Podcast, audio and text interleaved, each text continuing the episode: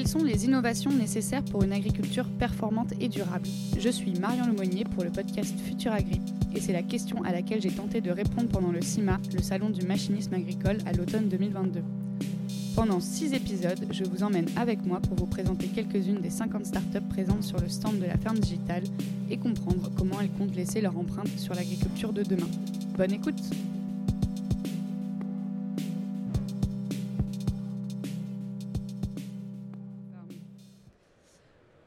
François.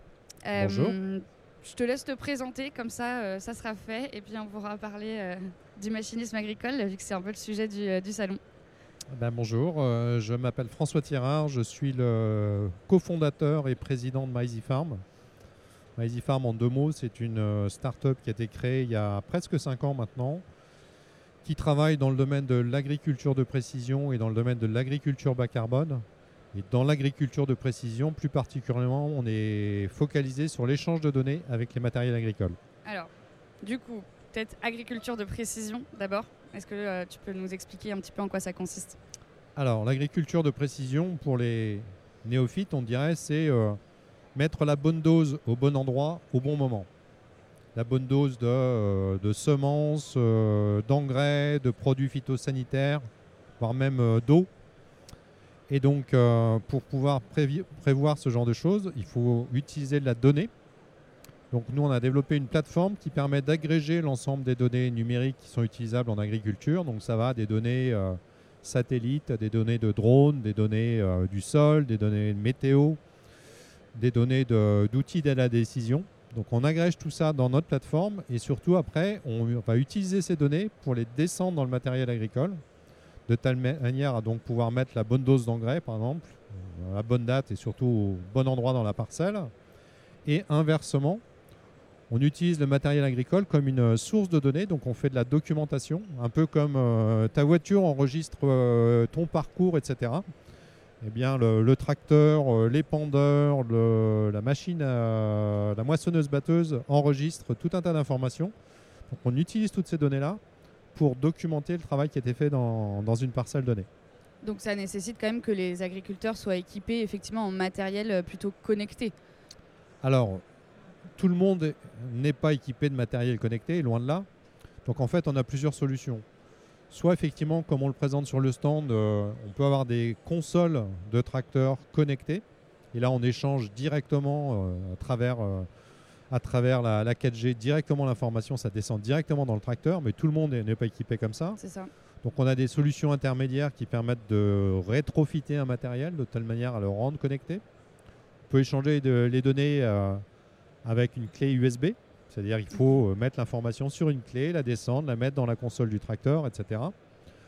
On a également des solutions pour les gens qui ne sont pas du tout équipés, euh, qui permettent de descendre l'information sur le, le téléphone mobile de l'agriculteur, du chauffeur du matériel agricole, qui lui permettent de voir euh, dans quelle parcelle il va aller travailler, euh, quelle est la quantité d'engrais qu'il va devoir mettre à tel endroit dans telle parcelle, etc. Donc ça s'adresse à tous les agriculteurs.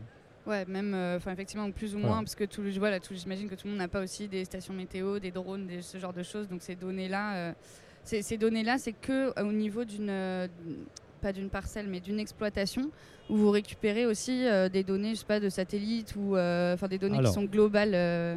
Bah, on utilise effectivement des, plusieurs types de données, soit des données que l'agriculteur a directement sur sa parcelle. Par exemple, s'il a une station météo, on va être capable d'utiliser les stations météo. Mais par exemple, la donnée satellite, on l'a payé tous avec nos impôts. Donc, mm. ça, c'est une donnée qui est accessible par tout le monde. Donc, c'est très, très, très variable. Ça s'adresse à la base au niveau de l'agriculteur, mais notre plateforme elle est collaborative. Ça veut dire quoi? Ça veut dire que euh, un conseiller agricole d'une coopérative, par exemple, peut envoyer à l'agriculteur sa carte de euh, modulation d'engrais, par exemple. D'accord.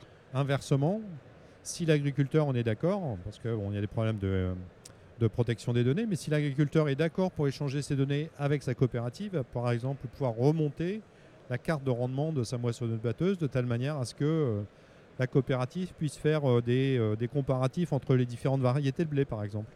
Non pas sur une exploitation, mais sur 100 exploitations. Donc finalement, vos clients aujourd'hui utilisateurs euh, de la plateforme, ça va être autant des agriculteurs euh, indépendants, on dirait, que effectivement des euh, coopératives, sociétés agro en tout genre. Enfin voilà, que- quels sont un peu vos clients Alors, nos clients, nous, c'est nos clients finaux. C'est des agriculteurs, c'est des entreprises de travaux agricoles. Donc, c'est des gens qui vont sur le terrain avec des matériels.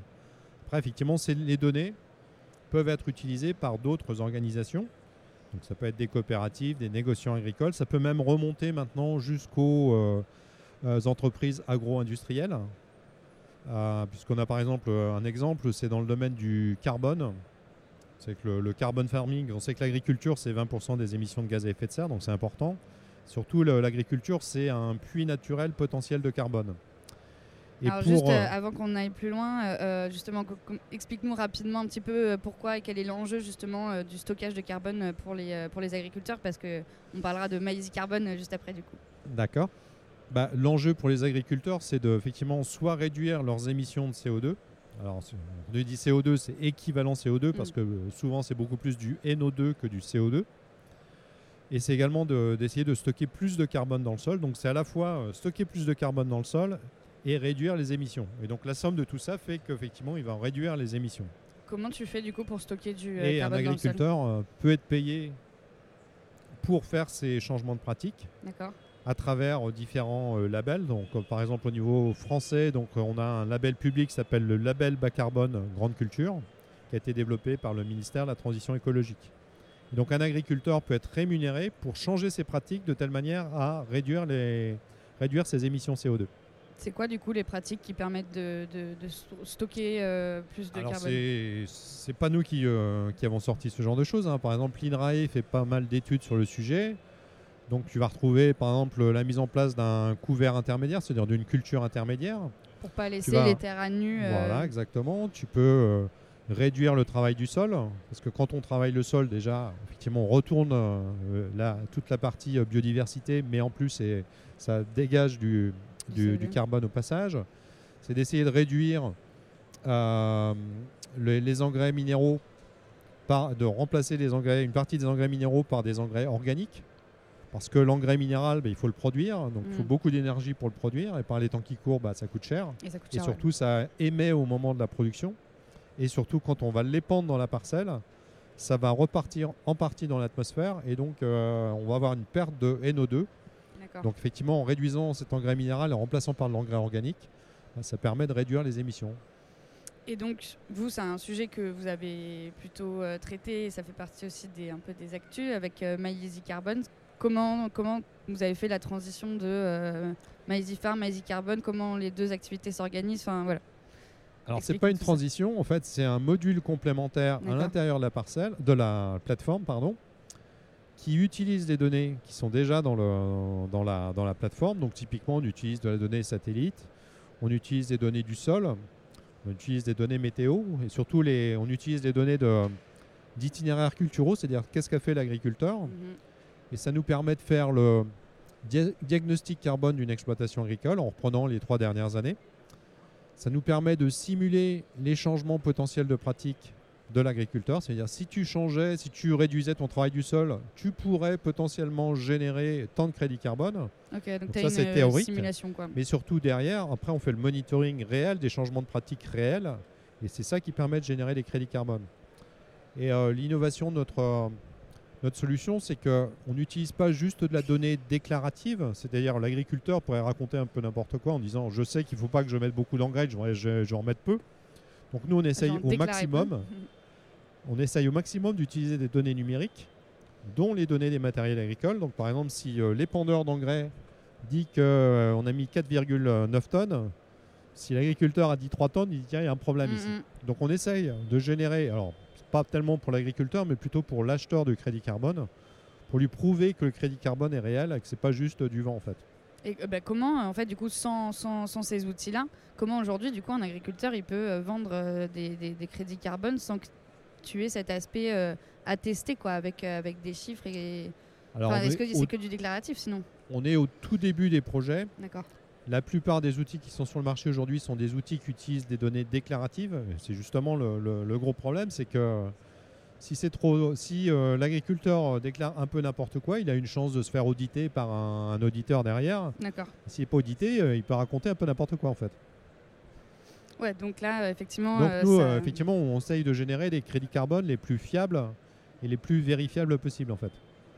Euh, j'a- J'avais une autre question aussi. Comment euh, ces données-là, justement, euh, que ce soit sur MyEasyFarm ou, ou ce module complémentaire-là, elles ressortent concrètement sur. Enfin, c'est euh, l'agriculteur doit se connecter euh, sur son ordinateur et euh, qu'est-ce qu'il voit euh, sur, euh, sur sa Ah plateforme. bah, est-ce- est-ce- J'invite tous les, j'invite tous les, tous les visiteurs à venir voir sur le stand. Mais typiquement, ils voient quoi? Ils voient d'abord ses parcelles. Donc c'est un logiciel qui est relativement graphique, qui lui permet de voir bien sûr le contour de ses parcelles, mais surtout l'ensemble des cartes de modulation. C'est-à-dire que les cartes qui vont descendre vers le matériel. Inversement, il va pouvoir les- voir les cartes de remontée du matériel, comme la, la plus connue étant la carte de rendement. Mhm. Mais typiquement, nous, on est capable de, de visualiser, visualiser l'ensemble de ces cartes-là pour un- une, une campagne donnée, voire même sur euh, plusieurs campagnes. De telle manière pouvoir les comparer pour que l'agriculteur comprenne pourquoi, par exemple, dans tel coin de la parcelle, le rendement est beaucoup moins bon que dans l'autre coin de la parcelle. Est-ce que c'est un problème de maladie? Est-ce que c'est un problème de sol? Est-ce que c'est un problème de j'ai pas mis assez d'engrais, etc., etc. En fait. D'accord. Donc c'est euh, c'est un. outil qui est très visuel en fait. D'accord. Et, euh, et c'est un sous forme d'abonnement, j'imagine. euh, Et donc nous, on vend des abonnements aux agriculteurs, effectivement, des abonnements annuels. À titre d'exemple, un abonnement annuel pour une, une exploitation agricole de, de 100 hectares, moins de 100 hectares, c'est euh, 300 euros par an. D'accord. Et euh, et il y a une euh, petite euh, formation, enfin il y a un onboarding euh, quand. Alors.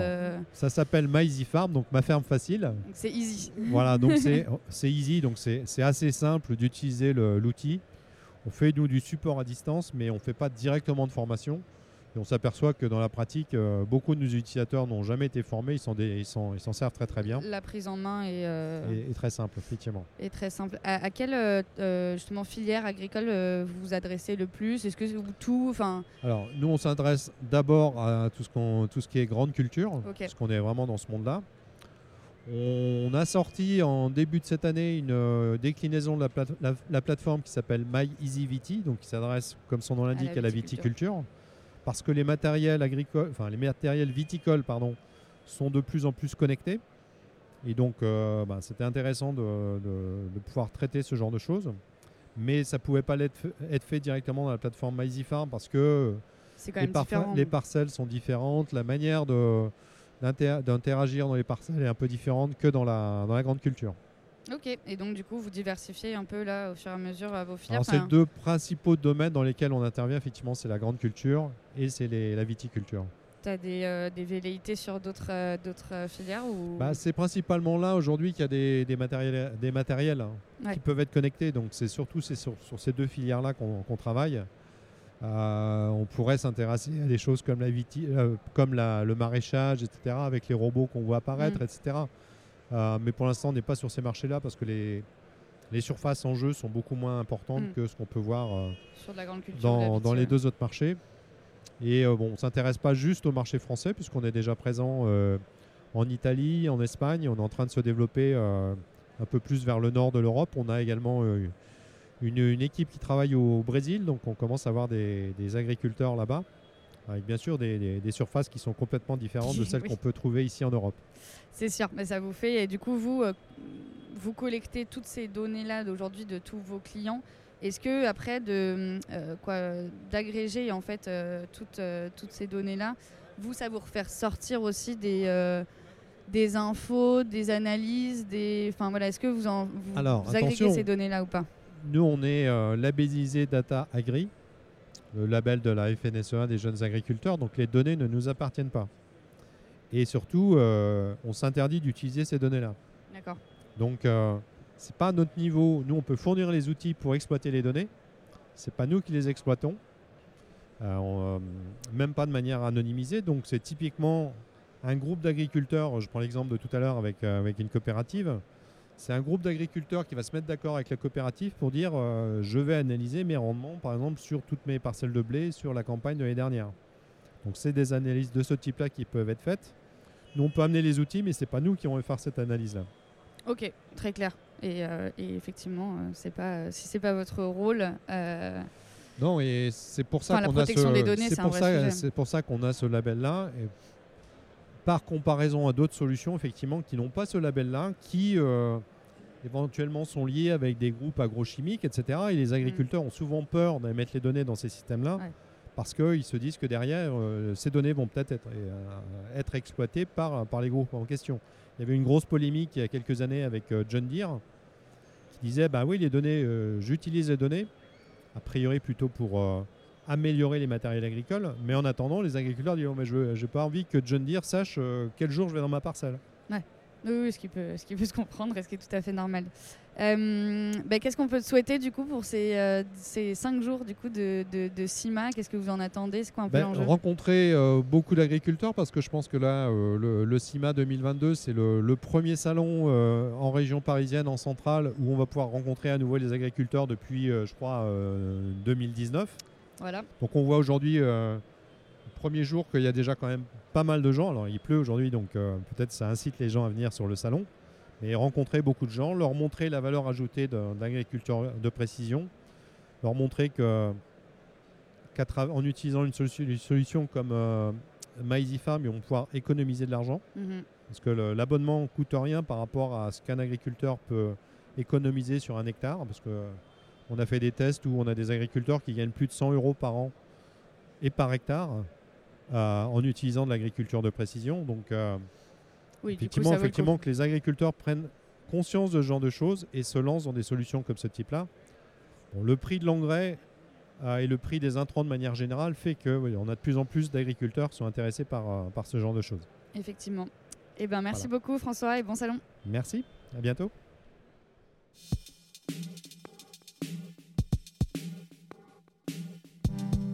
Merci à toutes et à tous pour votre écoute. C'était Futur Agri au Salon du machinisme agricole, réalisé en partenariat avec la Ferme Digitale, musique et technique par Paul Lomonier.